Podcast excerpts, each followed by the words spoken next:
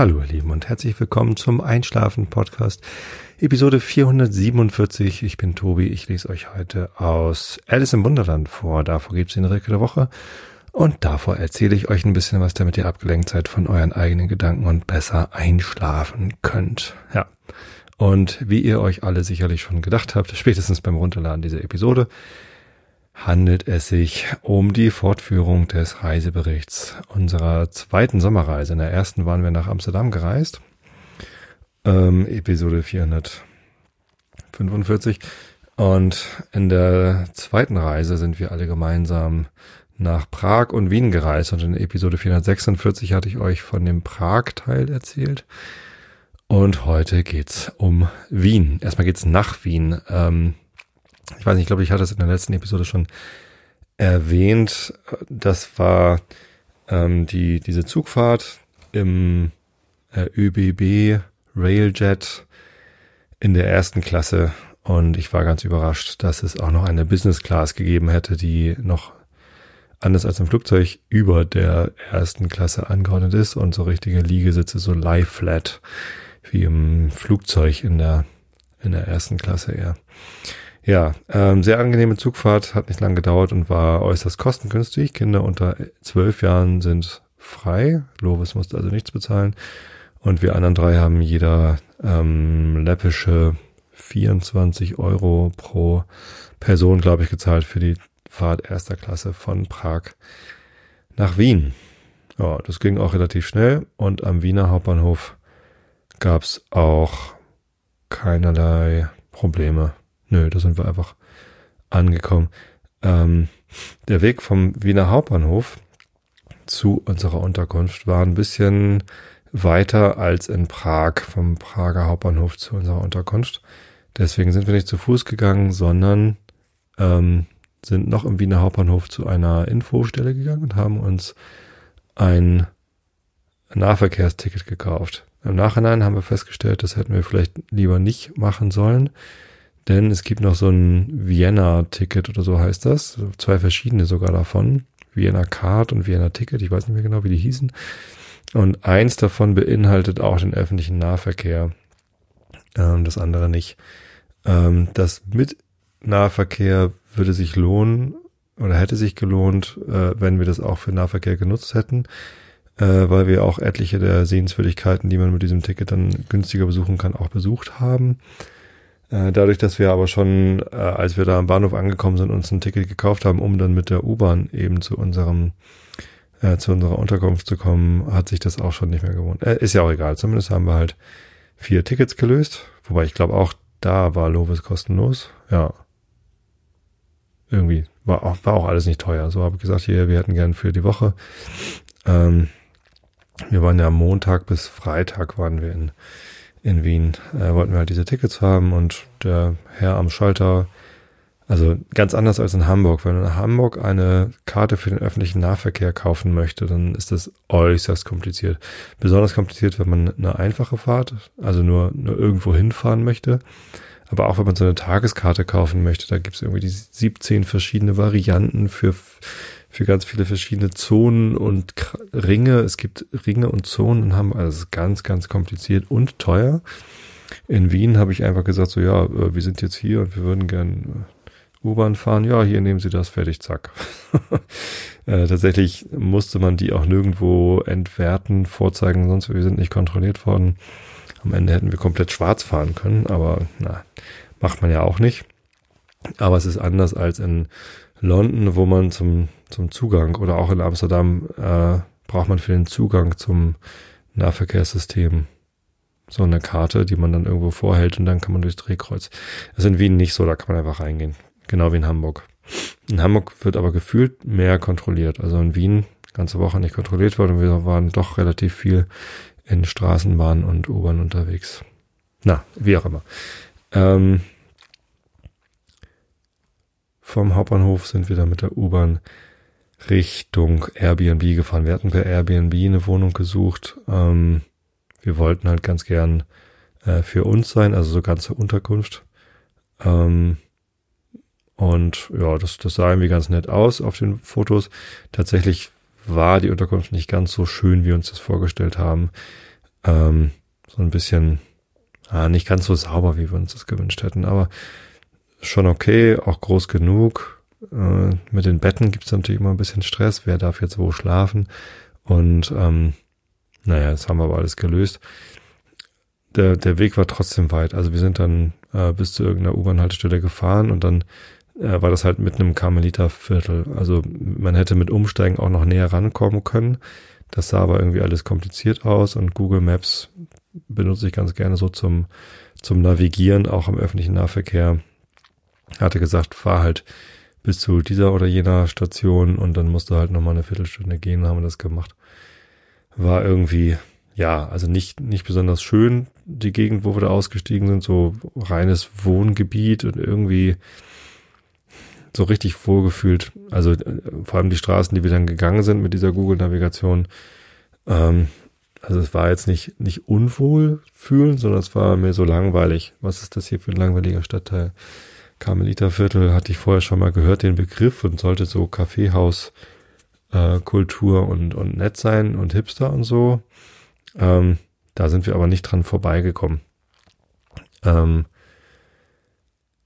ja, und dann, dann waren wir in der Wohnung und dann hatten wir Hunger, weil wir halt abends da angekommen sind und dann ähm, hatten wir kurz überlegt, so, okay, äh, dieses Spotted by Locals, das mir Holger empfohlen hatte, äh, gibt's auch für Wien. Okay, dann habe ich das für Wien runtergeladen. Dann gab's da ein äh, Lokal, das hieß äh, Nordpol. Ähm, da ähm, habe ich dann angerufen und gefragt, ob wir noch einen Platz kriegen können. Das war aber schon voll. Und dann hatte Mareile ähm, über äh, Google-Suche irgendwie was gefunden, äh, was auch vegetarische Angebote hatte und was nicht ganz so teuer war und hat dann die Adresse rausgesucht und dann sind wir halt in die Richtung einfach losgelatscht, weil ich, ne, okay, wenn Morale dann schon mal was sucht. So, sind wir los. Ähm, und dann habe ich auf Google Maps in der, äh, zu Fuß ne, und hungrig zu Fuß nach einer Bahnfahrt äh, in einem Wohngebiet, wo, wo es halt gerade nicht so aufregend war. Also die Stimmung war nicht ganz so gut. Äh, stellt sich raus, wir gehen Richtung Prater. Prater, dort war ich noch nie vorher und ich wusste auch nicht so richtig, was mich da erwartet. Ich war dann kurz nervös, ähm, was uns da genau erwartet. Ähm, naja, stellt sich raus, der Prater ist so ein bisschen wie der Hamburger Dom, nur in groß und noch ekliger. Also ich mag den Hamburger Dom nicht besonders gerne. Also der Hamburger Dom ist keine Kirche, sondern der Hamburger Dom ist so eine Vergnügungs, ja, so, so, so eine Kirmes oder äh, Jahrmarkt oder wie man das auch mal nennt. In Hamburg heißt es interessanterweise Dom. Über sonst ist ein Dom eine Kirche. In Hamburg ist es halt äh, diese, diese Vergnügungsveranstaltung mit Riesenrad und allem dran. So, und der Prater, das wusste ich ja, dass das ein ein Jahrmarkt ist. Ich, mir war nicht bewusst, dass das immer da ist. Also in Hamburg ist das halt immer nur dreimal im Jahr für vier Wochen. Äh, in Wien ist es anscheinend immer da. Und es ist riesengroß, lange Straßen, äh, lang gezogen, irgendwie so äh, geht man da so längs. Furchtbar laut, rummelig. Na, stimmt, in einigen Regionen heißt es ja auch Rummel, ne? Und ja, irgendwie unangenehm. Also wir wollten halt einfach nur irgendwo was essen und mussten dann jetzt irgendwie laut Google Maps da rübergehen. Und irgendwann habe ich festgestellt, nee, Moment, wir müssen da gar nicht rüber. Wir müssen da rauf. Das Lokal, das Mareile gefunden hatte, war auf dem Prater. Das konnte sie halt weder sehen noch wissen. Sie, sie wusste vorher gar nicht, was der Prater ist, aber ja, hm, das war dann halt so. Und wir hatten aber größtenteils, also drei Viertel unserer Familie hat, hatte keine Lust, auf dem Prater zu essen. Ähm, also sind wir da wieder runter, ohne irgendwie was zu machen. Wir sind nicht Riesenrad gefahren, wir sind nicht Achterbahn gefahren. Dann gibt's da halt so, äh, ja, so ein bisschen runtergekommene ähm, Geisterbahnen und ach, dieses ganze Geraffe mit Spiegelkabinett und sowas, was man irgendwie auf dem Hamburger Dom auch hat, das reizt mich irgendwie alles nicht so. Ich, ich fahre durchaus gerne mal Achterbahn ähm, oder ähm, diese, diese Kettenkarussells mag ich gerne. Aber ja, also nicht in dem Moment. Wir wollten halt essen und nicht Vergnügung. Und wir hatten auch keine Lust auf irgendwie, weiß nicht, ein Würstchen am Stand oder so. sondern wir wollten halt was, was Richtiges essen. Und genau, dann sagte Steff, sie hätte da direkt bei unserer Wohnung was gesehen oder kurz bevor wir bei der Wohnung angekommen sind, was so aussah, als gäbe es da ein Wiener Schnitzel. Lass uns da doch hingehen. Und dann haben wir das gemacht, sind wir also den ganzen Weg wieder zurückgegangen und ähm, stellt sich raus, das war das Leopolds. Sagte mir halt vorher auch nichts, äh, sah aber ganz interessant aus. Und äh, hinterher haben wir dann festgestellt, es gibt sogar irgendwie Einträge in, in Reiseführern zu diesem Leopolds und die haben sogar ein eigenes Bier. Und tatsächlich, das Essen da war richtig gut. Ich habe da auch einen, einen Wiener Schnitzel gegessen. Ähm, und ich glaube, wir haben alle Wiener Schnitzel gegessen, sogar Mareile, die eigentlich Vegetarierin ist. hatte dann Lust dazu. Oder hat sie irgendwas, oder Käsespätzle? Ich weiß es gar nicht mehr genau. Ähm, war ziemlich gut. Und das Bier war auch ziemlich gut. Die hatten da so ein, ähm, so ein Märzen. Habe ich dann Märzen getrunken? Ich weiß gar nicht mehr. Also sie hatten irgendein eigenes, eigenes Bier und das war, ja, das war ganz, ganz nett. Und vor allem war es halt wirklich so 100 Meter Luftlinie von unserer Wohnung, so dass wir dann nach dem Essen ganz gut darüber gehen konnten. Ja, insgesamt war aber der, das Ankommen in Wien war nicht so prall. Also ich war irgendwie so ein bisschen, okay, jetzt sind wir in Wien. Mal gucken, ob wir hier irgendwie einen, einen angenehmen Urlaub draus machen können. War irgendwie nicht, ich war nicht überzeugt am ersten Tag. Am zweiten Tag bin ich dann äh, erstmal joggen gegangen. Also mir fehlte irgendwie der Sport. Das war ähm, eine Sache, die, ja, ich weiß nicht, hatte mir in, in, Prag bin ich halt nicht laufen gewesen. Wir haben zwar viele Schritte gemacht, aber irgendwie, weiß ich nicht, wollte ich, wollte ich laufen gehen und die Familie wollte erstmal ausschlafen. Ich war irgendwie relativ früh wach, ich weiß gar nicht, um sieben oder so. Ähm, könnte ich gerade mal eben nachgucken wann das war, weil ich die Fotos hier gerade vor mir habe. Die ersten iPhone-Fotos. Ja, 7 Uhr bin ich losgelaufen, kurz nach 7. Und da bin ich dann, weil der Florian Freistetter, der auch Podcaster ist und seinen Podcast Die Sternengeschichten höre ich furchtbar gerne. Einmal die Woche macht er eine Episode, so ungefähr 10 Minuten, relativ kurz, wo er irgendwas Astronomisches erklärt. Hört euch die Sternengeschichten an. Ganz toll. Der, der kommt zwar nicht aus Wien, der kommt aus Krems und äh, hat aber in Wien gelebt eine Zeit lang. Und, ähm, als er dann mitbekommen hat, dass ich nach Wien fahre und auf der Fahrt nach Wien auch noch sein Buch lese, Hawking in der Nussschale, ähm, hat er mir empfohlen, hey, wenn du joggen gehst, dann jogg mal über den Prater, das machen alle Wiener immer so. Oder da werden irgendwie viele, die das so machen. Gesagt, getan, morgens um sieben geht's auch auf dem Prater, da ist die ganze Musik noch aus, das ist deutlich ruhiger. Ähm, da sind dann so Reinigungskräfte und alles ist irgendwie so ein bisschen entspannt und alle trödeln so vor sich hin. Ähm, und als ich dann über den Prater rüber war, bin ich so rechts abgebogen durch lauter Parks und das war, das war richtig schön. Da gibt's also äh, ein großes Parksystem äh, mit irgendwelchen Wiesen, die auch irgendwie heißen und lauter Spielplätzen und hier ist irgendwie Hundewiese und hier ist irgendwie ohne Hunde. Ähm, sehr nett. Also inklusive einem riesigen Spielplatz, ähm, wo so Riesenschaukel, also unfassbar lange Schaukelbänder und so, ähm, habe ich sogar kurz mein Jogging äh, unterbrochen, um einmal zu schaukeln. so gut sah das aus. Ähm, ja, und das hat mir sehr gut gefallen. Wetter war auch fantastisch und dann bin ich über die, über den Donaukanal rüber in die Innenstadt, weil ich irgendwie dachte, okay, wenn ich jetzt eh schon am Joggen bin, dann kann ich auch so ein bisschen explorieren habe dann da, äh, ich habe da auch wieder Google Maps benutzt zum, zum Navigieren beim Laufen, um nicht komplett die Orientierung zu verlieren. Und habe dann da auf Google Maps gesehen, hier ist ein, äh, das Hundertwasserhaus in der Nähe. Und Hundertwasser ist ein Architekturkünstler, den ich ähm, auch sehr schätze. Der hat hier in Uelzen, also hier, ich, ich wohne zwar nicht in Uelzen, aber Uelzen ist nicht weit von hier und meine Schwägerin wohnt da in der Nähe. Das heißt, ich war auch schon öfter in Uelzen und ich kenne da den Bahnhof und ich mag das. Also ich mag, wie Hundertwasser äh, da diese, diese Gebäude ähm, designt hat. Ich finde auch seinen Ansatz irgendwie, wer, wer das Recht auf ein Fenster hat, hat die Pflicht für zu einem Baum. Also bei ihm wachsen ja überall auch Bäume aus Fenstern und so. Ähm, ist mir sehr sympathisch. Und dann dachte ich, gut, laufe ich da halt längs und habe mir das kurz angeguckt, zwei Fotos gemacht, ähm, bin dann noch so ein bisschen durch die Innenstadt gelaufen, aber bis zum äh, hier Stephansdom natürlich. Ja, Entschuldigung. Der Steffel. Domkirche St. Stephan. Ja, nee, da bin ich gar nicht vorbeigekommen beim Joggen, aber dann, dann halt hinterher. Jo, ähm, wir sind dann frühstücken gegangen. Wo haben wir gefrühstückt? Ich glaube auf dem Karmeliterplatz. Ah ja, genau. Café Mima heißt das auf dem Karmelitermarkt. Das hat uns sehr gut gefallen. Das war, das war ganz entspannt. Ähm, die, die Bediener waren zwei Leute zur Bedienung, aber keine Gäste außer uns.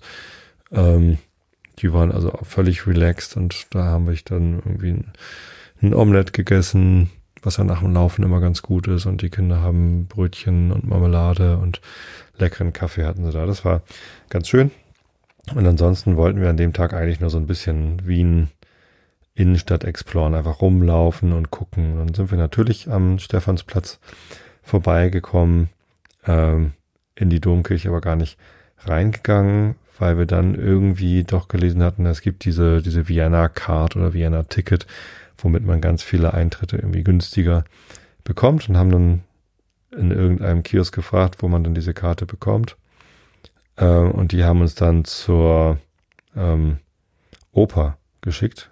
Ähm, da, da sei eine, eine Info, Touristeninfo und da könnte man diese Karten bekommen. Sind wir also hingelaufen. Äh, da musste man dann diese Kärntner Straße durch. Äh, das fand ich eher unangenehm. Also das war so die, das typische Einkaufs, die Einkaufsmeile, äh, was bei, ähm, bei den äh, Känguru-Chroniken, äh, Marc-Uwe Klingen hat da so ein schönes Gedicht dazu geschrieben mit irgendwie äh, wie, wie alle deutschen Innenstädte aussehen, also diese ganzen Ketten. Ja, da, da sind halt ganz viele Ketten mit H&M und und was weiß ich, diese ganzen, ja, das ist halt, ja, ich habe mich da nicht wohl gefühlt, so reiner Kommerz, reines Ekel, ich weiß nicht, ich, ja, es war voll, es war heiß, es war irgendwie dann auch schon mittags und ähm, und überall nur Shops, die einem irgendwie Geld aus der Tasche ziehen wollten. Aber es sind die gleichen Shops wie in jeder anderen europäischen Großstadt. Also wenn man, wenn man deutsche Großstädte kennt, dann kennt man anscheinend auch österreichische Großstädte. Ähm, und, und Wien hat halt die gleichen Läden wie, wie Hamburg. Ähm, genau. Und bei dem, bei dem Ticket-Shop da, bei dem, bei der Info angekommen, haben wir dann eben rausgefunden, okay, wenn wir kein Nahverkehrsticket gehabt hätten, dann hätte sich das irgendwie gelohnt bei den Sachen, die wir machen wollten.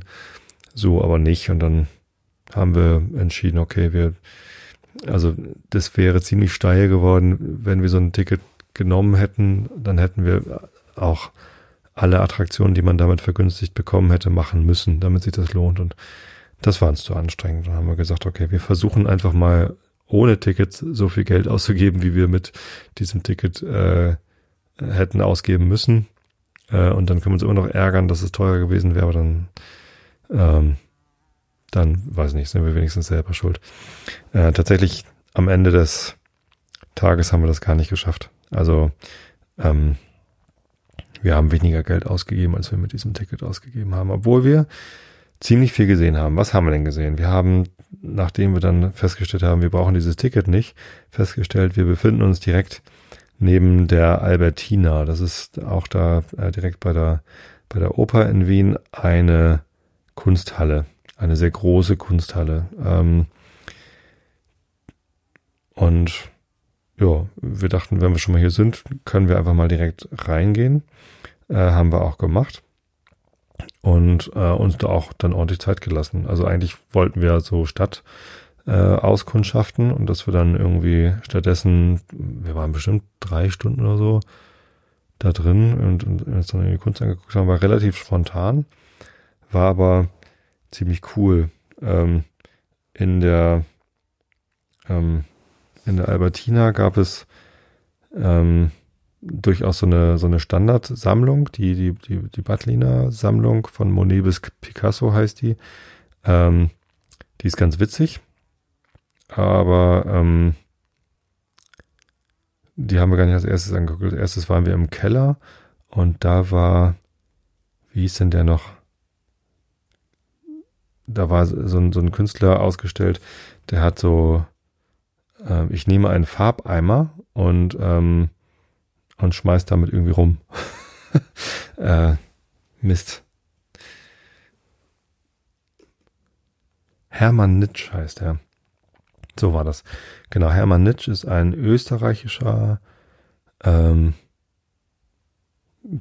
so Event-Künstler und der hat halt sehr viele so großflächige äh, Bilder gemacht, wo er im Wesentlichen Farbe raufgespritzt hat. Also es gab auch Videos von ihm zu sehen, wie er das gemacht hat. Das war teilweise nicht nur Farbe, sondern auch Blut. Ähm, hat auch Schlachtevents draus gemacht und dann irgendwie die Tiere, die er geschlacht, die geschlachtet worden sind, um ein Event Essen zur Verfügung zu stellen, dann einfach de deren Blut auch zum Malen benutzt. Teilweise ziemlich eklig, die Videos, ähm, aber irgendwie auch äh, beeindruckend, was da alles so zustande gekommen ist.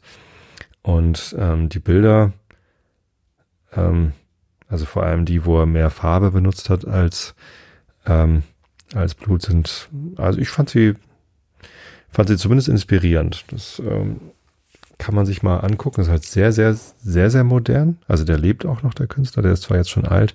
Ich weiß gar nicht, wann der geboren ist. In den 50ern vielleicht. 40er, 50er. Also ist schon, schon relativ fortgeschrittenes Alter. Ähm, aber der macht immer noch seine komischen Events, wo er dann, ähm, ja, solche Kunstwerke herstellt. Es ist auch mehr so, weiß ich nicht, also manchmal auch Dokumentation von irgendwelchen Partys, die da, die da passiert sind, äh, die dann, die dann zu Bildern werden. Ich finde es sehr schön. Ähm, Hermann Nitsch, genau, das war ganz cool. Dann gab es eine Sonderausstellung von Sean Scully, äh, ein Künstler. Also mir haben die Bilder jetzt nicht so sehr zugesagt, also es hat mich nicht so angesprochen. Äh, meine Frau Steff war aber ganz begeistert. Ähm, das äh, im Wesentlichen waren das so sehr abstrakt gemalte Bilder von seinem Sohn am Strand, wie er Kreise malt in den Sand. Und es war irgendwie sehr, es wiederholte sich relativ schnell.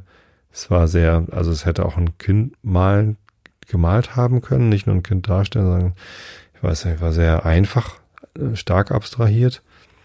Und ja, ich, ich fand es jetzt auch nicht hässlich. Ich fand es halt, also es hat mich halt weniger angesprochen als diese, diese noch viel abstrakteren, also die, die Bilder von dem Nitsch, die haben halt zwar Struktur gehabt, aber keine, keine erkennbaren Objekte dargestellt, sondern einfach nur wilde Formen und, und Farbverläufe und sonst wie was. Und bei Sean Scully war halt schon klar, okay, das hier soll ein Kind am Strand sein.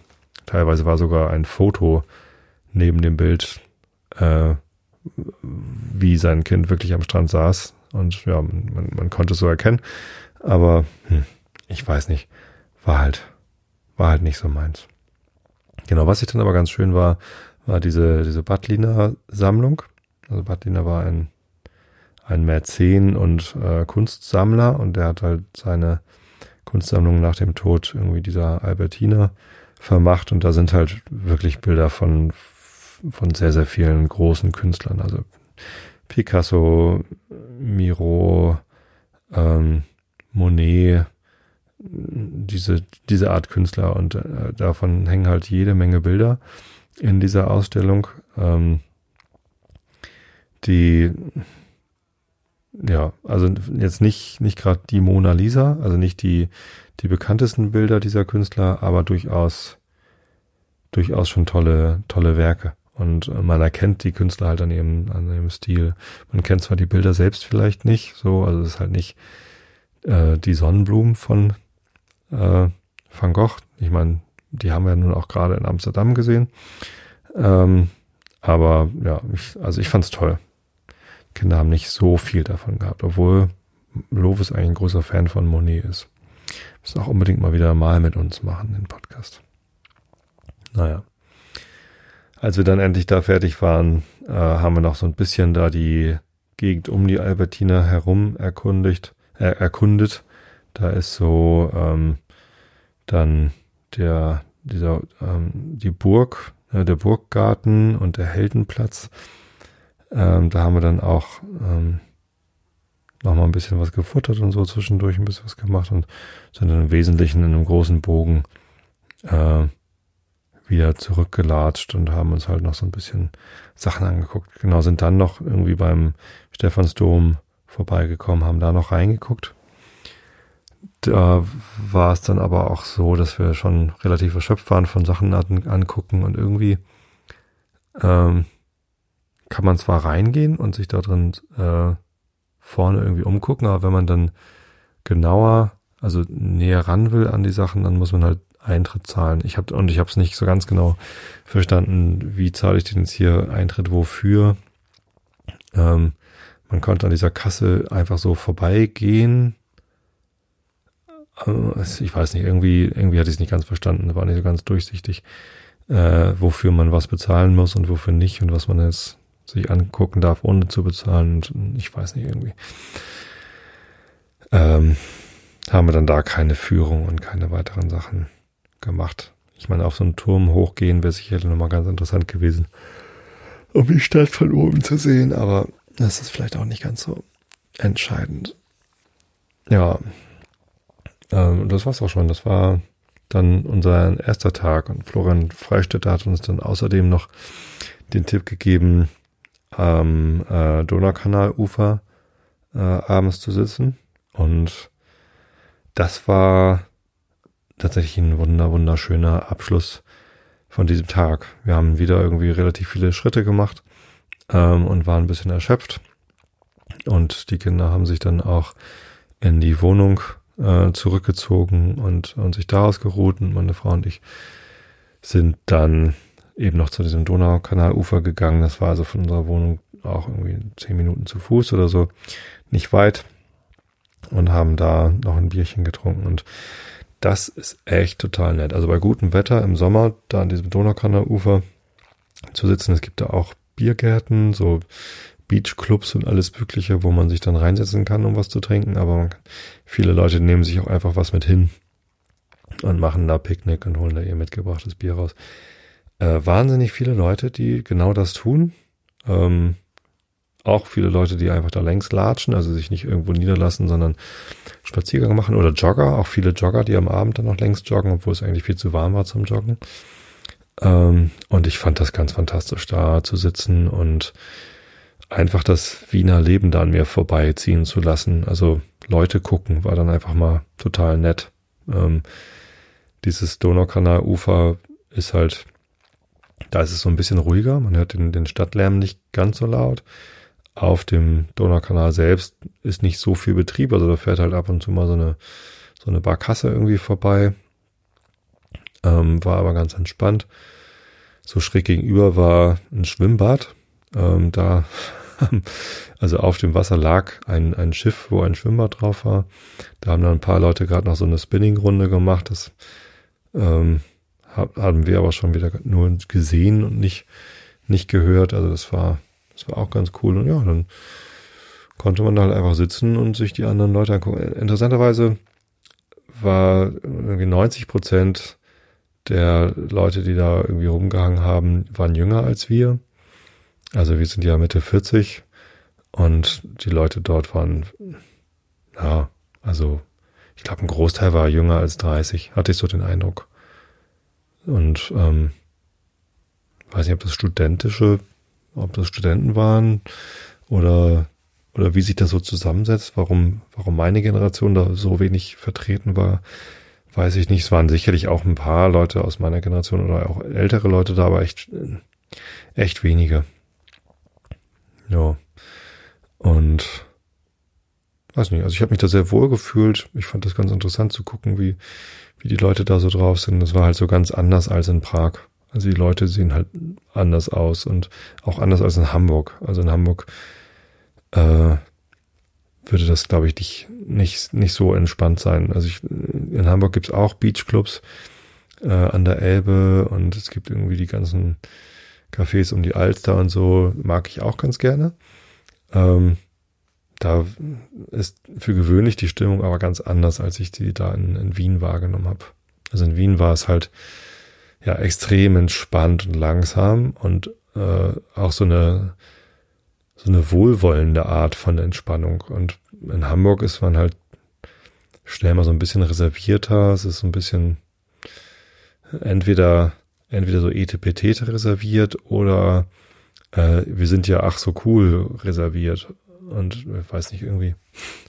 Äh, ich mag Hamburg total gerne, aber also diese Szene da abends an dem Donaukanalufer, da dachte ich, wow, davon könnte sich Hamburg eine, eine große Ecke abschneiden.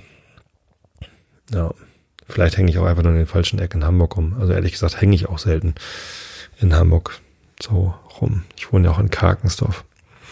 Vielleicht kann ich das in Karkensdorf einrichten. So hier hinter unserem Haus ist ja ein neuer Park eingerichtet worden, der Kassensstieg. Ähm, vielleicht kann ich da abends so abhängen. eine Abhängkultur in Karkensdorf einrichten. Das wäre da ganz lustig. Ja, das war schon so der erste Tag. Am zweiten Tag, an dem, also ja genau, Montag sind wir angekommen, Dienstag war, war das, dann am Mittwoch, zweite vollständige Tag sozusagen, haben wir äh, das Schloss Schönbrunn besichtigt. So. Klingt nach dem Schloss, ist aber viel mehr als ein Schloss. Also Schloss Schönbrunn ist ein, ein Komplex. Äh, auch äh, da ist das Kaufen der Eintrittskarte ungefähr so kompliziert weil, wie im Hamburger öffentlichen Nahverkehr. Also, äh, man kommt da an. Es ist so ein bisschen außerhalb von, von, von der Innenstadt von Wien. Man braucht irgendwie so 20 Minuten, ich glaube, oder 30 Minuten haben wir gebraucht mit S-Bahn und Bus, um da hinzukommen. Ja, und dann äh, gibt es da halt so einen großen Empfangsbereich, also direkt vor dem, vor dem Hauptschloss ist dann da so, hier ist Info und hier ist Museumsshop und hier könnt ihr Karten kaufen. Und da muss man sich entscheiden, was für, ein was für eine Karte möchte man dann kaufen. Und ähm, da gibt's einfach wahnsinnig viele verschiedene Sachen, ähm, die man besichtigen kann. Und je nachdem, wie viel Zeit man da verbringen möchte, ähm, kann man unterschiedlich viel Geld ausgeben.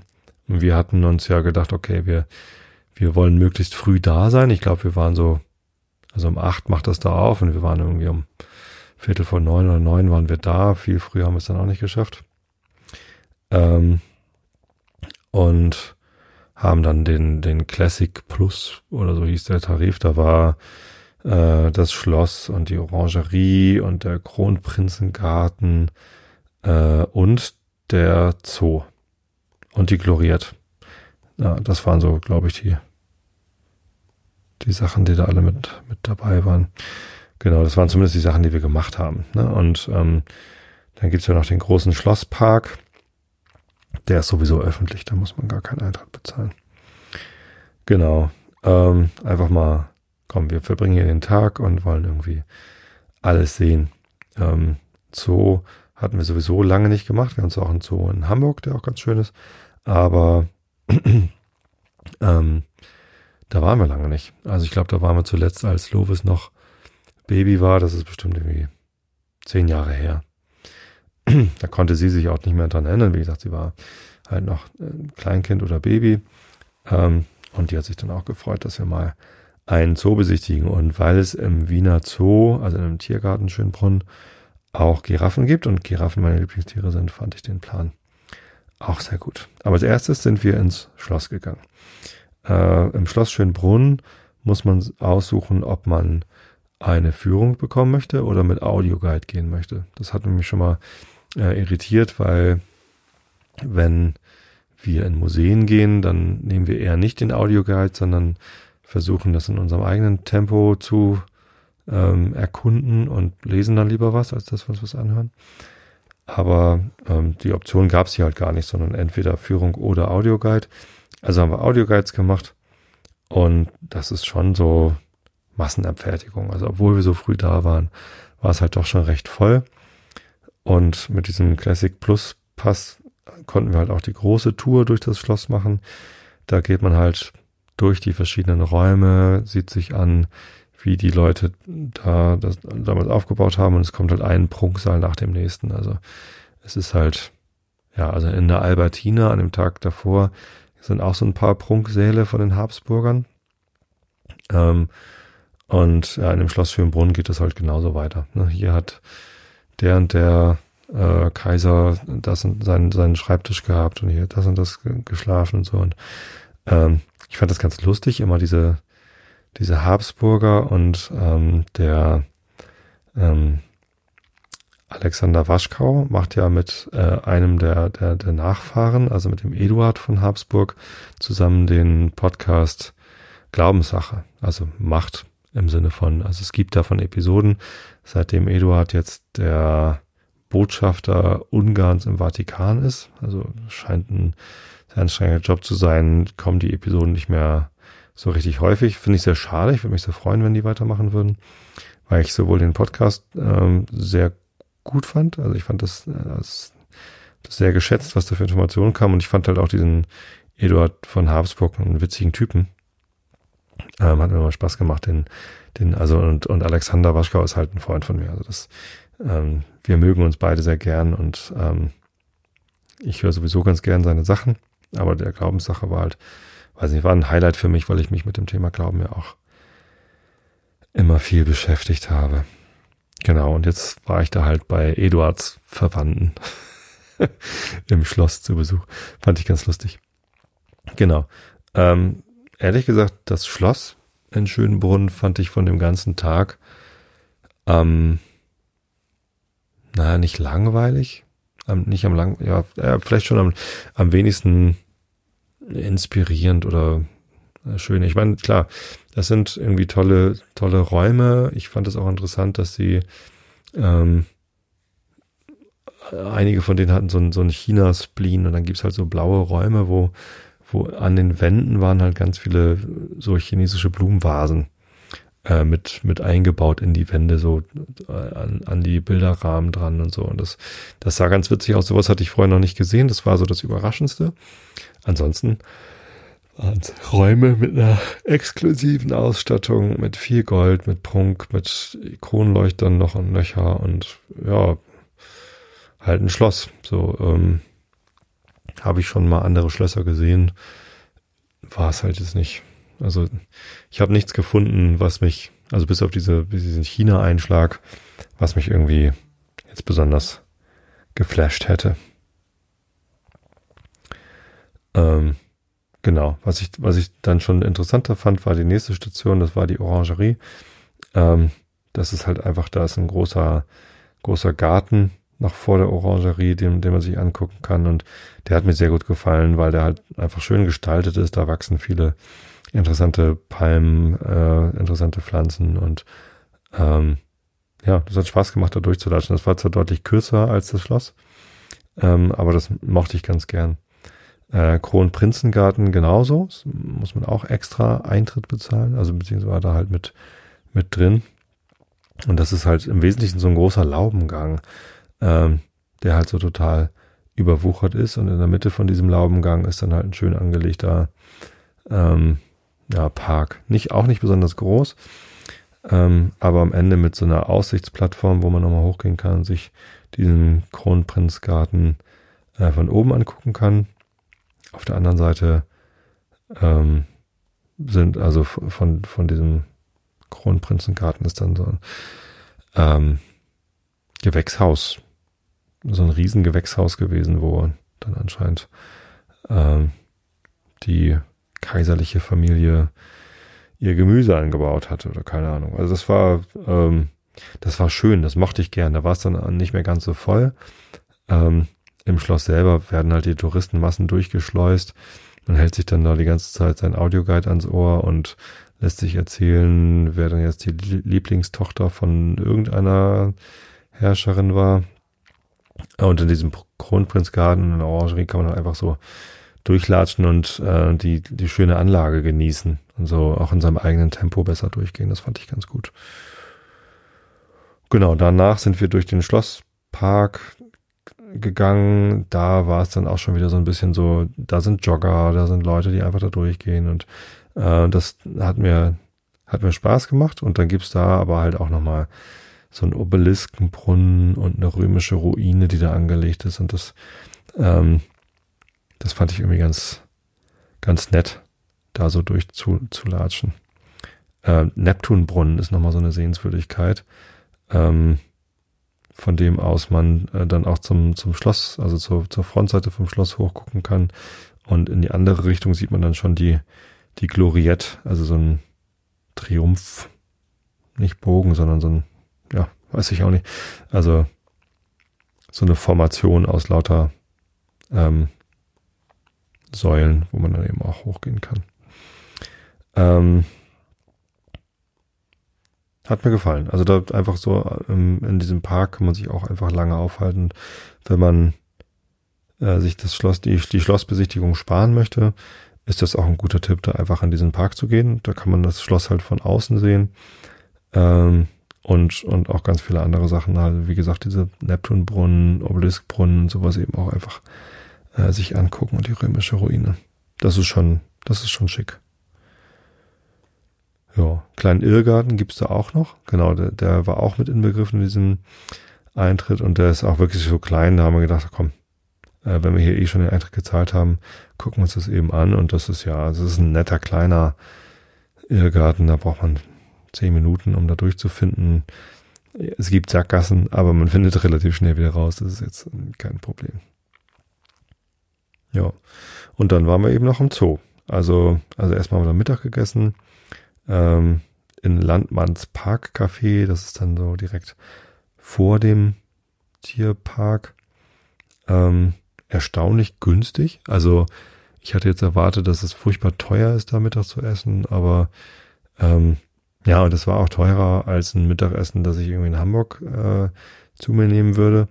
Aber ähm, nicht irgendwie übertrieben teuer. Das war erschwinglich. Also ich glaube 15 Euro für, für ein ordentliches Mittagessen. Also dann auch eine gute, gute Portion äh, in einer hohen Qualität. Das hat Spaß gemacht. Und ähm, das irgendwie war das ja ganz lustig. Da, da gab's Häkelzeug. Also irgendwie haben die ihre Gäste dazu aufgefordert, bitte häkelt doch unsere ähm, äh, unsere Schirmständer ein. Oder da hatten sie halt so irgendwelche Sachen, wo sie dann so, ähm, wie heißt denn das? Es gab mal so einen Trend, dass man irgendwie wild häkelt oder wild strickt und dann irgendwelche Laternenpfähle und sonst was irgendwie mit, äh, mit Strick umwickelt oder, oder einhäkelt. Und ähm, die haben einfach eine Kiste gemacht mit Wolle und Häkelnadeln und haben dann quasi auf den Tischen irgendwie so dann Aufsteller gehabt, so bitte äh, bittet uns um, um die Häkelunterlagen, wenn, wenn sie häkeln möchten. Und dann habe ich bei der Bestellung gesagt, so ja, und, und häkeln möchte ich auch gern. Ja, super. Und dann hat er mir äh, so eine so eine kleine Box gebracht, wo halt Wolle und Häkelnadeln drin waren. Und dann haben wir ein bisschen gehäkelt. Also ich kann gar nicht mehr häkeln. Also ich hatte jetzt, also ich kriege das hin, eine lange Schnur zu häkeln, aber wie ich dann irgendwie da irgendwie eine Fläche draus mache, die ich dann irgendwo rumwickeln könnte, ähm, ja, da hätte ich dann ein bisschen in meinem Gedächtnis kramen müssen, um das hier äh, hinzubekommen. Habe ich nicht. Genau. Ähm, fand ich aber ganz nett. Ja, und dann waren wir im Zoo und ähm, da haben uns auch komplett treiben lassen. Meine, meine Frau, also Stefanie, hat da den Überblick behalten. Die hatte dann äh, die Karte verstanden, wie man da durchgehen kann. Am Anfang war es so ein bisschen unübersichtlich, da sind wir irgendwie links rum. Da war so ein Regenwaldhaus und uns war aber nicht klar, wo geht man jetzt am günstigsten längs, um auch irgendwie möglichst alle Tiere zu sehen. Ähm, und irgendwie war es mir dann aber auch relativ schnell egal. Irgendwie, ich wollte die Giraffen sehen. Ähm, Lovis wollte die Pandas sehen und dann waren wir schon, wären wir schon zufrieden gewesen. Tatsächlich haben wir es aber irgendwie geschafft, durch diesen äh, also da gibt es vorne so einen Bereich, der ist recht unübersichtlich von den Wegen her und dann ist hinten ein Bereich, der ist so zentralistisch angelegt, also in so konzentrischen Kreisen angelegte Wege, wo dann in den Tortenstücken halt die einzelnen Tiersachen äh, sind. Und ähm, den hinteren Bereich, diesen mit den konzentrischen Kreisen, den kann man ganz gut ablatschen. Äh, der vordere Bereich irgendwie ist nicht ganz so übersichtlich, aber äh, haben wir dann auch geschafft letztendlich. Ja, und das, da haben wir auch nochmal den kompletten Nachmittag verbracht und die Tiere angeguckt. Und ich habe zum ersten Mal Nashörner gesehen. Im Hamburger Zoo gibt's keine Nashörner. Das war schon beeindruckend. Also so ein Nashorn ist echt ein, ein Riesentier. Ähm, das Nashorn war auch zusammen mit irgendwelchen Gnus oder irgendwelchen äh, anderen größeren Tieren in, in seinem Gehege. Und irgendwie hat, hatte das Nashorn das auf eins von diesen Gnus abgesehen. Also nicht im Sinne von ich jag dich jetzt, sondern einfach ich nerv dich jetzt und ich, ich jag dich immer weg, wenn du dich irgendwo hinsetzt. wenn sich das, das waren keine Gnus, äh, irgendwelche größeren, so Vierbeiner. Ähm, immer wenn sich das Viech irgendwo hingesetzt hatte, kam halt das Nashorn und hat es halt weggeschubst, stupst und äh, dann ist es halt aufgestanden, weggegangen, woanders hingesetzt und das Nashorn ist hinterher und hat es dann da auch weggejagt. sehr merkwürdiges Verhalten. Aber ähm, ja, also das Nashorn wirkte so ein bisschen genervt, aber das andere Viech war eben dann vom Nashorn genervt. Ich weiß nicht genau, was da losging mit den beiden. Insgesamt ist Zoo ja eigentlich auch eine Sache, Einerseits, andererseits. Einerseits ermöglicht einem das, solche Tiere überhaupt mal zu sehen und Wertschätzung dafür zu bekommen, was das für tolle Kreaturen sind. Andererseits sind die halt eingesperrt. Also das ist jetzt nicht der natürliche Lebensraum von einem Nashorn gewesen. Und wahrscheinlich auch nicht das natürliche Verhalten. Also dass der da das andere Viech einfach immer nur genervt irgendwie wegjagt. Glaube ich nicht, dass das in der Natur auch so passiert. Ich weiß es natürlich nicht wie die Nashörner so in der freien Natur drauf sind. Aber das ja, wirkte schon so ein bisschen komisch und ja, insgesamt muss man sich das schon fragen, ob das, ob das sein muss, ob man diese Wertschätzung für die Artenvielfalt, äh, Wertschätzung für, für andere große Landbewohner, denn das ist ja das, was, was die Menschheit die letzten Jahrhunderte geschafft hat. Also es gibt kaum noch äh, große Tierarten außer dem Menschen, der irgendwie nennenswert Fläche auf der Erde bevölkert. Also da gab es halt früher viel, viel mehr verschiedene Arten. Ähm, nach und nach sorgt der Mensch dafür, dass diese Arten alle zurückgedrängt werden oder aussterben. Ähm, da fehlte es jahrhundertelang offensichtlich an, an Rücksicht, an Empathie, an Wertschätzung für, für andere Arten. Ob jetzt Zoos die beste oder geeignete Möglichkeit sind, um, um damit aufzuhören oder ob es überhaupt eine geeignete Möglichkeit ist. Ähm, ob wir jetzt wirklich damit aufhören, äh, mag zu bezweifeln sein. Ähm, aber es gibt Zoos und ich für meinen Teil ähm, habe da sehr viel davon, äh, dass man sich diese Tiere anschauen kann. Äh, ich habe da, ich habe das sehr genossen, äh, diese diese Tiere zu sehen. Es gab da Koalabären, ähm, diese kleinen Viecher, die, die sich nur von äh, Eukalyptus ernähren.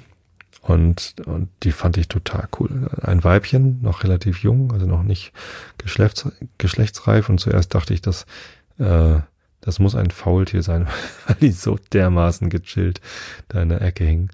Ähm, das war ganz cool. Und dann äh, noch getrennt davon ein Männchen. Die wollen sie dann, also die sind irgendwie nicht so richtig gesellig, diese Tiere, und die wollen sie dann erst später. Da war ja auch bei der Fütterung dabei und da war dann eine Tierpflegerin, die uns ein bisschen was dazu erklärt hat.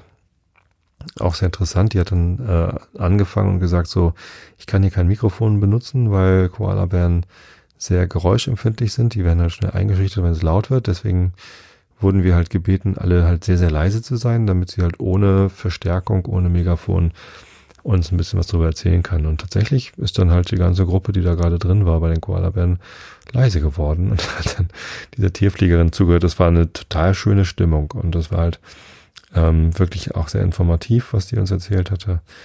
Ähm, ich habe mich hinterher geärgert, dass wir nicht noch bei noch mehr äh, Fütterungen mit dabei gewesen sind. Also diese Tierfütterungen im Zoo, die sind ja nicht nur dazu da, dass man zusehen kann, wie diese Tiere fressen. Ähm, viele Tiere werden ja auch erst aktiv, wenn sie was zu fressen bekommen und dann sind diese Fütterungen natürlich auch ganz attraktiv, dass man mal die Tiere in Aktion sehen kann. Ähm, aber darüber hinaus kommt da halt echt viel an Info rüber und ich glaube, die in Wien machen das wirklich gut. Zumindest bei den Koalas hat sie das ganz, ganz toll gemacht. Ähm, und da hätte ich ganz gerne dann noch die Fütterung von anderen Tieren gewesen. Aber leider war das bei den Koalas die letzte. Na, sei es drum. Haben wir was verpasst. Ja, viele Tiere haben sich auch ähm, ganz versteckt. Eisbären zum Beispiel haben wir gar nicht gesehen. Und da war da einfach ein Schild. Ähm, bei, bei dieser heißen, trockenen Witterung äh, ist es halt so, dass die Tiere, die haben halt Rückzugsorte, wo sie nicht einsehbar sind von, von den Besuchern. Ähm, und das ist natürlich schade für die Besucher, dass sie dann da hinkommen und die Eisbären, das Eisbärengehege ist leer. Aber äh, finde ich eigentlich auch dann nur fair für die Tiere, dass die dann auch einen Ort haben, wo sie ungeschwert, äh, un, äh, un, un, ungestört sich mal zurückziehen können. Ja. Genau. So, das war dann schon der, der Tag mit dem schönen Brunnen. Am Donnerstag wollten wir uns nicht so viel vornehmen und ihr wisst ja schon, wie das ausgeht, wenn wir uns nicht so viel vornehmen. Wir machen trotzdem 20.000 Schritte und das ist natürlich auch wieder äh, passiert. Ähm, die Idee war, dass wir uns den Naschmarkt angucken, weil ganz viele Leute gesagt haben, wenn ihr in Wien seid, müsst ihr den Naschmarkt angucken. Das ist total toll und total cool. Ähm, haben wir dann auch als erstes gemacht. Und wir waren underwhelmed. Also ich zumindest fand das fast schon überflüssig, äh, dahin zu gehen. Ähm, das ist halt einfach so, ein, so eine lange Straße mit einem Markt. Und da sind dann halt lauter so Marktstände. Und ja, da gibt es so ein paar interessante Sachen, aber im Wesentlichen gab es da äh, Stände von türkischen Verkäufern, die ähm, ja, Döner, Falafel und diese ganzen verschiedenen Nachtisch-Gebäcksachen ähm, angeboten haben und, ähm, und Gemüse und frisches Gemüse und getrocknetes Gemüse und Nüsse und ja, also es, es gab nichts da, was ich nicht schon mal auch in Hamburg auf einem normalen Wochenmarkt gesehen hätte. Ähm, und dann gab es natürlich noch diese ganzen Klamotten und Taschen und sonst was Händler, die einem da was anbieten wollen. Und sobald man was in die Hand nimmt, fangen sie an, irgendwie rumzuhandeln. Und Mareile hatte sich dann irgendwie einen Rucksack kurz angeguckt und der hat uns echt nicht weggehen lassen, ohne dass wir diesen Rucksack gekauft haben. Und der sollte irgendwie erst äh, 35 Euro oder 30 Euro kosten und ich, ich wollte ihn halt nicht kaufen und Mareile wollte ihn eigentlich auch nicht kaufen, äh, bis er ihn uns dann irgendwie für, ich glaube, 10 Euro gegeben hat oder so. Also der ist also von sich aus runtergegangen. Also wir haben ihn gar nicht runtergehandelt, sondern er hat einfach dann, ist von sich aus immer, immer weiter runtergegangen. Ähm, und das, das war eigentlich, also man wurde so gedrängt, Sachen zu kaufen und das, das mag ja so sein auf, auf so einem Markt, aber ich, das ist halt nichts, wo ich mich wohlfühle.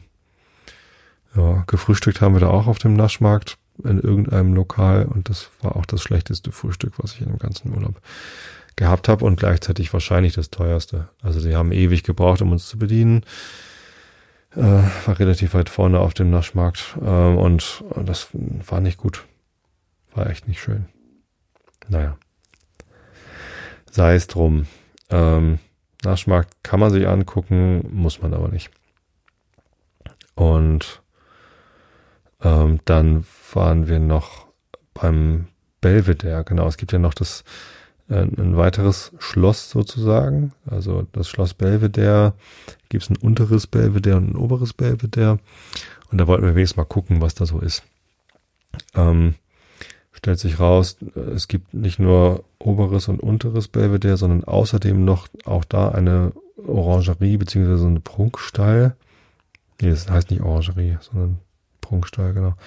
Äh, und es gibt noch das Belvedere 21. Ähm, sind dann aber gar nicht da reingegangen, sondern haben uns gedacht, okay, am Freitag, an dem, an dem letzten Tag, haben wir auch noch mal irgendwie, der, der Zug fuhr ja erst abends, der Nachtzug.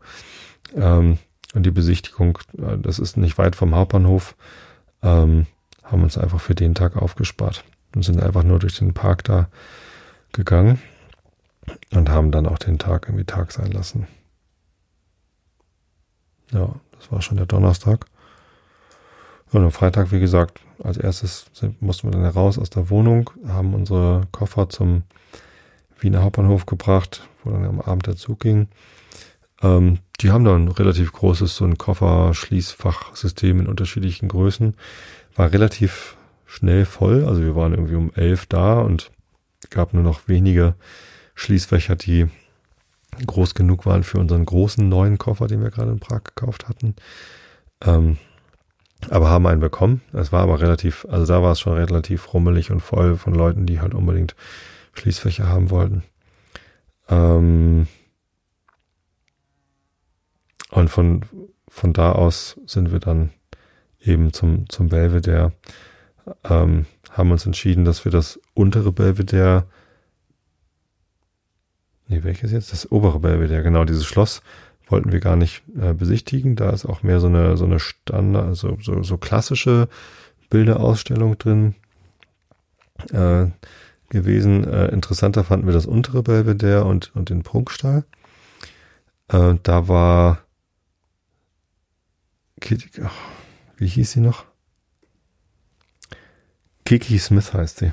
Äh, eine Künstlerin aus den USA, glaube ich. Ähm, Procession heißt die Ausstellung. Und ähm, ja, die hat so viele Skulpturen gemacht mm, und auch Bilder und auch Knüpfteppiche und alle möglichen Sachen. Ähm, fand ich, äh, die lebt auch noch. Also äh, das ist eine, wann hat die angefangen? Weiß nicht, ich glaube 80er, 90er Jahre. Da ging es dann auch viel um Feminismus, um Sexualität und so. Ähm, was für die Kinder dann vielleicht immer nicht ganz so interessant ist, aber ähm, ja, also mir hat das gefallen. Das war eine tolle Ausstellung. Ähm, weiß gar nicht, was, was mir daran besonders gut gefallen hat, aber ich, ich mochte das. Es waren nicht ganz so viele Exponate. Also es war nicht so eine volle Ausstellung. Es war nicht, nicht ich mag das ganz gern, wenn das, wenn man sich so ein bisschen konzentrieren kann auf einzelne Sachen, die man sich dann halt einen Ticken länger anguckt, ein bisschen länger auf sich wirken lässt und dann irgendwie zu, zur nächsten Sache geht. Anstatt, dass man, was weiß ich, im, im Museum of Modern Art oder im Van Gogh Museum wo, oder, oder noch schlimmer das Rijksmuseum, wo halt einfach rasend viel an Input und, und aus Exponaten ist und man weiß gar nicht, wie, was man sich jetzt angucken soll. Also diese Ausstellung von Kiki Smith, die ist halt sehr, sehr kompakt und dann hat man, habe ich da auch mehr von gehabt. Äh, Im in diesem Prunksaal oder also da auf dieser anderen Seite, äh, auf dem von dem unteren Belvedere war dann diese Ausstellung Talking Heads. Davon hatte ich auch im, äh, im Realitätsabgleich schon erzählt. Das fand ich richtig stark. Also das äh, ist eine Ausstellung von FX Messerschmidt, ein ähm, Mensch, ein Künstler, der im 18. Jahrhundert ähm, so Charakterkopfskulpturen gemacht hat und das sieht halt total modern aus, weil diese diese Kopfskulpturen halt alle irgendwelche Grimassen machen, irgendwie ganz starke Emotionen darstellen, irgendwie ihr Gesicht zusammenziehen oder oder ihren, ihren Mund auseinanderreißen und ähm, ich finde, das passt überhaupt nicht ins 18. Jahrhundert. So, da, ähm, da war der Herr Messerschmidt anscheinend äh, seiner Zeit weit voraus und ich fand's richtig, richtig gut. Ja. BWD 21 haben uns auch noch angeguckt und das ist halt wieder dann ganz modernes Zeugs. Ähm, da war als, als wann, unten war eine Ausstellung von Monica Bonvicini, eine italienische Künstlerin, die ähm, als, als Hauptexponat einfach den ganzen Raum gefüllt hat mit einer, mit, mit einer Alu-Konstruktion. Also man geht da rein und steht vor einem riesigen Alu, vor einer Aluwand. Dann geht man um die Aluwand drumherum und man sieht, das ist ein Würfel, beziehungsweise ähm, vier, vier Aluwände, die den ganzen Bereich absperren. Und viel mehr ist es nicht. Ich, und dann heißt das Exponat I cannot hide my anger oder so sehr modern. Ich fand es tatsächlich interessant, da reinzugucken, aber also das hätte ich mir auch sparen können.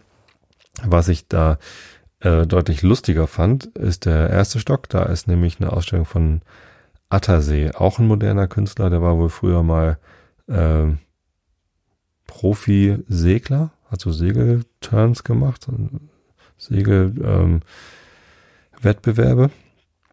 Ähm, ähm, und, und hat dann danach gedacht, ich werde jetzt mal Künstler.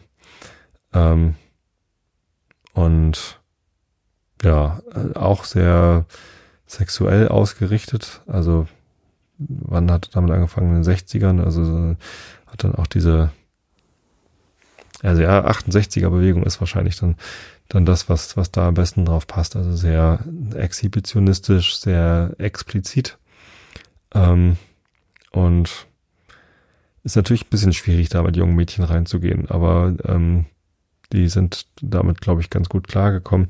Äh, ich, ich fand das teilweise extrem lustig, was er sich ausgedacht hat. Also ähm, er hat auch Produktdesign gemacht und da hat er sich zum Beispiel einen, einen Schwammlöffel ausgedacht. Das ist also ein Löffel, mit dem man Suppe essen soll.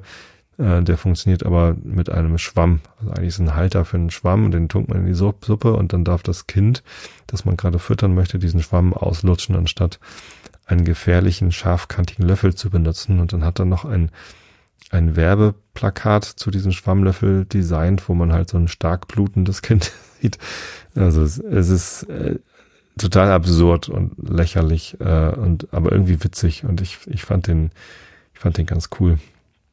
Das hat Spaß gemacht. Also ähm, Belvedere 21 wenn man da hingeht, sollte man auf jeden Fall auch ins, ins Obergeschoss gehen und sich diese Attersee-Ausstellung angucken. Ich glaube, die ist dauerhaft da, also es sah zumindest so aus. Und die ist dann auch schon, die ist schon fast wieder zu voll. Also im, Gegensatz zu dieser Kiki Smith Geschichte unten waren mir bei diesem Attersee schon wieder viel zu viele Exponate, zu viele Bilder. Ja, und das war's dann auch schon. Ähm, was bleibt, ist die Rückfahrt. Ich hatte so ein bisschen, also wir sind mit der Bahn gefahren, weil wir weniger fliegen wollen. Ne? Fridays for Future, äh, CO2 sparen, äh, bewusster leben und die Natur schonen, damit die Erde für Menschen bewohnbar bleibt. Ähm, ich hatte aber auch so ein bisschen gedacht, so wenn wir mal mit dem Nachtzug fahren, das könnte auch so ein bisschen Abenteuer sein. Ne? Das ist irgendwie so ein bisschen, weiß ich nicht, jetzt, jetzt nicht gerade äh, Orient Express mäßig, aber ähm, man, ich dachte, das wäre vielleicht mal was, wo man irgendwie auch schöne Momente in so einem Nachtzug haben kann.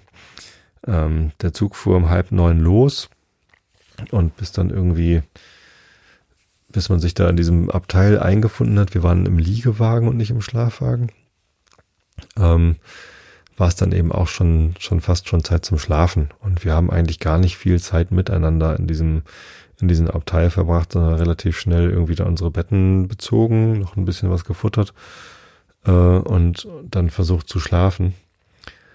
Ähm, und ja, mit Betonung auch versucht. Also das war, es wurde relativ schnell dunkel. Also es ist ja auch deutlich weiter südlich und deutlich weiter östlich gewesen, als es hier in, in Norddeutschland ist. Das heißt, die Sonne geht dort deutlich früher unter als, ähm, als hier weil es da die gleiche Zeitzone ist. Ähm,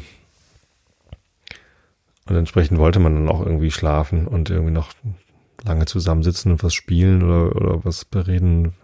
Dafür waren wir auch dann irgendwie zu müde und tja, schlafen ging aber auch nicht. Also es, das war die, die furchtbarste Nacht, die ich seit langem verbracht habe. Ähm, extrem unbequem. Die, die Liege viel zu kurz für mich. Ich bin halt 1,96 Meter lang und ja, es war so ungefähr 1,90 lang die Liegefläche. Und anders als im Flieger, wo man ja doch eine relativ gleichförmige Bewegung hat äh, und immer nach vorne ausgerichtet schläft, ähm, also da liegt man ja nicht quer im Flieger, sondern längs, lagen wir in dem Zug halt quer. Und ähm, das heißt, immer wenn der Zug beschleunigt, rollt man nach hinten und wenn man, wenn der Zug bremst, rollt man nach vorne. Man spürt die Kurven ziemlich deutlich und äh, es rattert und es ist laut und es war, also selbst mit Ohrstöpseln war es, war es kaum zu ertragen. Also vielleicht probiere ich nochmal Schlafwagen aus, wobei schon dieser Liegewagen, das war schon ziemlich teuer. Ich glaube, wir haben für uns vier mit einer Viererbelegung in so einem Liegewagen, also theoretisch hätten da sechs drin schlafen können, aber Ich habe dann gesagt, so, nee, ich möchte dann lieber nur mit der Familie da drin liegen. Haben wir, glaube ich, über 400 Euro bezahlt. Und ja, das war schon, schon teuer genug. Ich weiß, äh, der Schlafwagen war ausgebucht, deswegen weiß ich gar nicht, was der gekostet hätte, aber ähm, fand ich, fand ich schon stolz genug den Preis. Und ich weiß gar nicht. Äh, ich, ich bin natürlich froh, dass wir nicht geflogen sind und nicht mehr CO2 verbraucht haben. Ich glaube, wenn wir zu viert mit dem Auto gefahren wären, dann wäre die CO2-Bilanz ähnlich gut gewesen wie mit dem Zug. Ähm, Habe ich aber gar nicht nachgeguckt. Also ich weiß gar nicht, wie viele Leute in einem Auto sitzen müssen, damit die CO2-Bilanz besser ist als in einem Zug. Ähm, ist ja aber auch egal. Ähm, theoretisch, also auf der Hinfahrt fand ich es auch echt angenehm, nicht fahren zu müssen. Und auf der Rückfahrt fand ich halt angenehm, dass wir den Tag noch in Wien hatten und halt die Nacht über gereist sind, in der wir dann halt sowieso sonst nicht gereist wären, dann am Samstag um, um halb neun in Hamburg waren. Das fand ich dann ganz gut. Ja. Genau. Und dann waren wir wieder zurück. So sieht's aus. Das war Wien. Das war Prag und Wien. Das war der, der zweite Urlaub. Und von dem dritten Urlaub, das ist dann ja ähm, meine Kanu-Wanderreise durch Schweden gewesen, erzähle ich euch dann in der nächsten Episode. Und jetzt bin ich auch schon wieder über eine Stunde. Ähm, kommen wir doch einfach mal zum Rilke der Woche. Und da sind wir immer noch in diesem Stundenbuch. Ich glaube ungefähr da. Ich bin der Vater, doch der Sohn ist mehr als alles, was der Vater war, und der, der er nicht wurde, wird in jenem groß. Er ist die Zukunft und die Wiederkehr. Er ist der, der Schoß. Er ist das Meer. Dir ist mein Beten keine Blasphemie, als schlüge ich in alten Büchern nach, dass ich dir sehr verwandt bin, tausendfach. Ich will dir Liebe geben, die und die. Liebt man denn einen Vater? Geht man nicht, wie du von mir gingst, Härte ins, im Gesicht, von seinen hülflos leeren Händen fort? Legt man nicht leise sein verwelktes Wort in alte Bücher, die man selten liest? Fließt man nicht wie von einer Wasserscheide von seinen, seinem Herzen ab und äh, ab zu Lust und Leide? Ist uns der Vater, denn nicht das, was war, vergangene Jahre, welche fremd gedacht, veraltete Gebärde, tote Tracht, verblühte Hände und verblichenes Haar, und war er selbst für seine Zeit ein Held, er ist das Blatt, das, wenn wir wachsen, fällt. Und seine Sorgfalt ist uns wie ein Alp, und seine Stimme ist uns wie ein Stein. Wir möchten seiner Rede hörig sein, aber wir hören seine Worte halb. Das große Drama zwischen ihm und uns lärmt viel zu laut, einander zu verstehen. Wir sind, wir sehen nur die Form seines Munds, aus denen Silben fallen, die vergehen. So sind wir noch viel ferner ihm als fern, wenn auch die Liebe uns noch weit verwebt. Erst wenn er sterben muss, auf diesem Stern sehen wir, dass er auf diesem Stern gelebt. Das ist der Vater uns, und ich, ich soll dich Vater nennen? Das hieße tausendmal mich von dir trennen. Du bist mein Sohn. Ich werde dich erkennen, wie man sein einzig liebes Kind erkennt, auch dann, wenn es ein Mann geworden ist, ein alter Mann. Lösch mir die Augen aus, ich kann dich sehen, wirf mir die Ohren zu, ich kann dich hören, und ohne Füße kann ich zu dir gehen, und ohne Mund noch kann ich dich beschwören.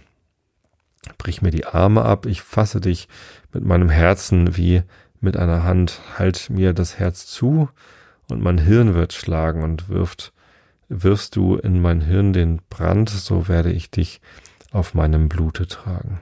Und meine Seele ist ein Weib vor dir und ist wie der Naemi Schnur wie Ruth.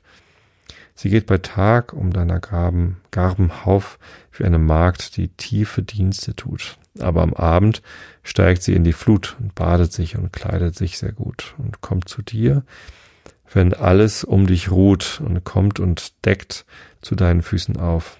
Und fragst du sie um Mitternacht, sie sagt mit tiefer Einfalt, ich bin Ruth, die Magd, spann deine Flügel über deine Magd, du bist der Erbe. So. Bis dahin.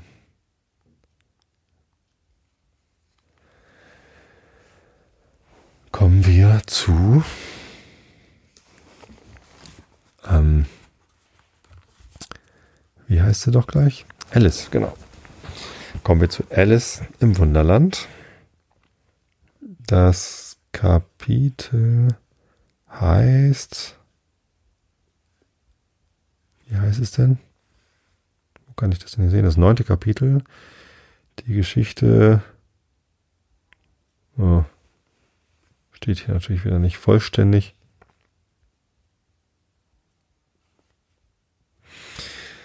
Ach ja, Kindle. Also die Usability von Kindle, um mal nachzugucken, wie das Kapitel eigentlich heißt, ist nicht so gut.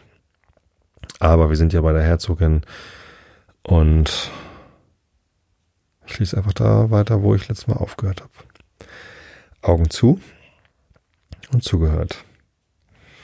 Ein schöner Tag, Majestät, fing die Herzogin mit leiser, schwacher Stimme an.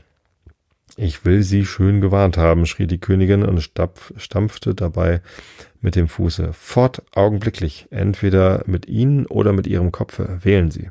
Die Herzogin wählte und verschwand eilig. Wir wollen weiter spielen, sagte die Königin zu Alice, und diese, viel zu erschrocken, ein Wort zu erwidern, folgte ihr langsam nach dem Crocketfelde. Die übrigen Gäste hatten die Abwesenheit der Königin benutzt, um im Schatten auszuruhen. Sobald sie sie jedoch kaum sahen, eilten sie augenblicklich zum Spiele zurück, indem die Königin einfach bemerkte, dass eine Minute Verzug ihnen das Leben kosten würde. Die ganze Zeit, wo sie spielten, hörte die Königin nicht auf, mit den anderen Spielern zu zanken und zu schreien, schlagt ihm den Kopf ab oder schlagt ihr den Kopf ab. Diejenigen, welche sie verurteilt hatte, wurden von den Soldaten in Verwahrsam geführt, die natürlich dann aufhörten, aufhören mussten, die Bogen zu bilden, so dass nach ungefähr einer halben Stunde keine Bogen mehr übrig waren und alle Spieler, außer dem König, der Königin und Alice, in Verwahrsam und zum Tode verurteilt waren. Da hörte die Königin ganz außer Atem auf und sagte zu Alice, Hast du die falsche Schildkröte schon gesehen? Nein, sagte Alice. Ich weiß nicht mal, was eine falsche Schildkröte ist. Es ist das, woraus falsche Schildkrötensuppe gemacht wird, sagte die Königin. Ich habe weder eine gesehen, noch von einer gehört, sagte Alice. Komm schnell, sagte die Königin, sie soll dir ihre Geschichte erzählen. Als sie miteinander fortgingen, hörte Alice den König leise zu der ganzen Versammlung sagen, Ihr seid alle begnadigt. Ach, das ist ein Glück, sagte sie für sich, äh, denn sie war über die vielen Enthauptungen, welche die Königin angeordnet hatte, ganz außer sich gewesen. Sie kamen bald zu einem Greifen, der in der Sonne lag und schlief. Auf, du Faulpelz, sagte die Königin, und bringe dies kleine Fräulein zur falschen Schildkröte. Sie möchte gern ihre Geschichte hören. Ich muss zurück und nach einigen Hinrichtungen sehen, die ich angeordnet habe. Damit ging sie fort und ließ Alice mit dem Greifen allein. Der Anblick des Tieres gefiel Alice nicht recht, aber im Ganzen genommen dachte sie, sie würde es ebenso sicher sein, sie würde es ebenso sicher sein, bei ihm zu bleiben, als dieser grausamen Königin zu folgen. Sie wartete also. Der Greif richtete sich auf und rieb sich die Augen. Darauf sah er der Königin nach, bis sie verschwunden war. Dann schüttelte er sich. Ein köstlicher Spaß, sagte der Greif, halb zu sich selbst, halb zu Alice. Was ist ein Spaß? fragte Alice. Sie, sagte der Greif. Es ist alles ihre Einbildung. Das niemand wird niemals nicht hingerichtet. Komm schnell. Jeder sagt hier komm schnell, dachte Alice, indem sie ihm langsam nachging. So bin ich in meinem Leben nicht hin und her kommandiert worden, nein, in meinem ganzen Leben nicht. Sie brauchten nicht weit zu gehen, als sie schon die falsche Schildkröte in der Entfernung sahen, wie sie einsam und traurig auf einem Felsenriffe saß, und als sie näher kam, hörte Alice sie seufzen, als ob ihr das Herz brechen wollte. Sie bedauerte sie herzlich. Was für einen Kummer hat sie? fragte sie den Greifen, und der Greif antwortete fast in denselben Worten wie zuvor Es ist alles ihre Einbildung, das. Sie hat keinen Kummer nicht. Komm schnell.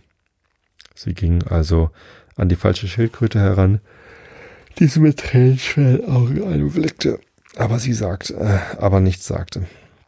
Die kleine Mamsell hier, sprach der Greif, sie sagt, sie möchte gern deine Geschichte wissen, sagt sie. Ich will sie ihr erzählen, sprach die falsche Schildkröte mit tiefer, hohler Stimme. Setzt euch beide her und sprecht kein Wort, bis ich fertig bin. Gut, sie setzten sich hin und keiner sprach mehrere Minuten lang. Alice dachte bei sich, ich begreife nicht, wie sie je fertig werden kann, wenn sie nicht anfängt, aber sie wartete geduldig. Einst, sagte die falsche Schildkröte endlich mit einem tiefen Seufzer, war ich eine wirkliche Schildkröte. Auf diese Worte folgte ein sehr langes Schweigen, nur hin und wieder unterbrochen durch den Ausruf des Greifen Irr und durch das heftige Schluchzen der falschen Schildkröte. Alice wäre beinahe aufgestanden und hätte gesagt, danke sehr für die interessante Geschichte, aber das konnte sie nicht umhin zu denken, dass doch noch etwas kommen müsse. Daher blieb sie sitzen und sagte nichts. Als wir klein waren, sprach die falsche Schildkröte endlich weiter, und zwar ruhiger, obgleich sie noch hin und wieder schluchzte, gingen wir zur Schule in der See. Die Lehrerin war eine alte Schildkröte. Wir nannten sie Mamsell Schaltier. Warum nanntet ihr sie Mamsell Schaltier? fragte Alice. Sie schalt hier oder sie schalt da alle Tage, darum, sagte die falsche Schildkröte ärgerlich. Du bist wirklich sehr dumm. Du solltest dich schämen, eine so dumme Frage zu tun, setzte der Graf hinzu, und dann saßen beide und saßen, äh, sahen schweigend die arme Alice an, die in, der, in die Erde hätte sinken mögen.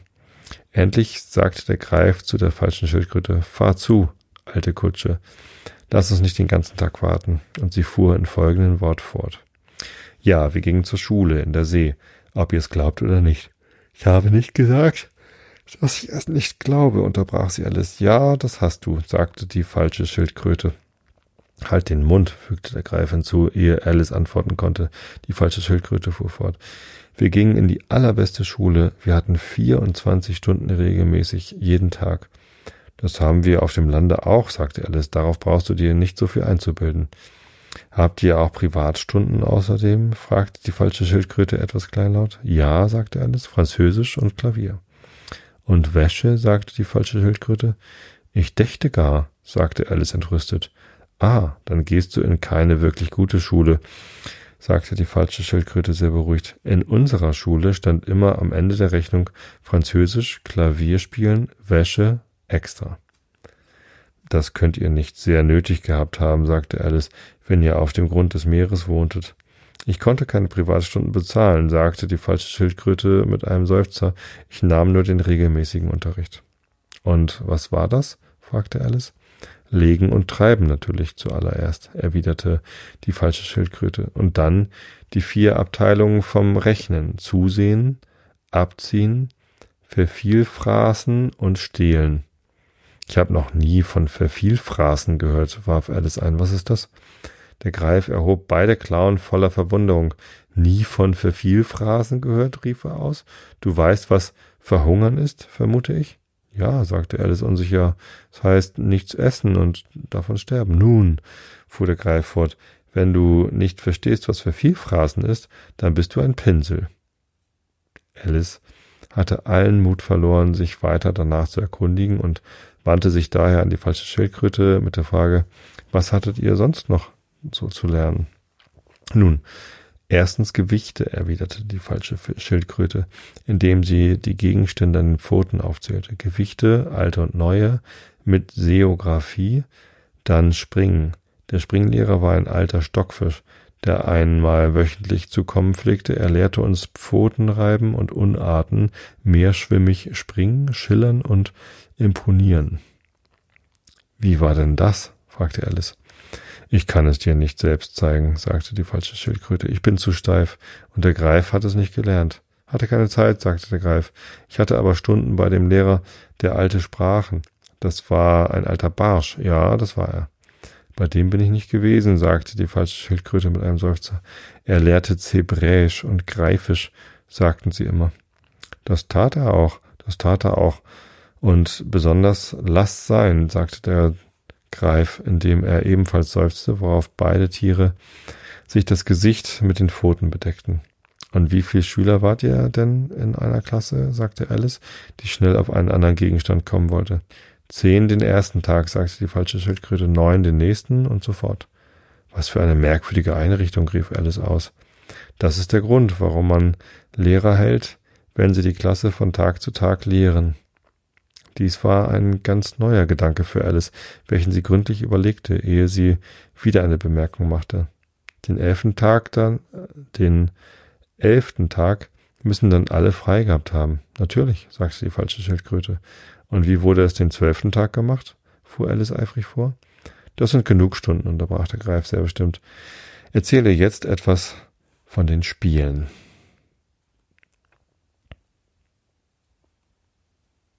Ja. Bis dahin, da ist das Kapitel zu Ende. Das zehnte Kapitel heißt das Hummerballett. Und das gibt's dann in einer der nächsten Episoden. Für heute soll es das gewesen sein. Ich habe euch alle lieb. Bis zum nächsten Mal, dann in zwei Wochen mit dem Bericht vom Kanuwandern. Gute Nacht.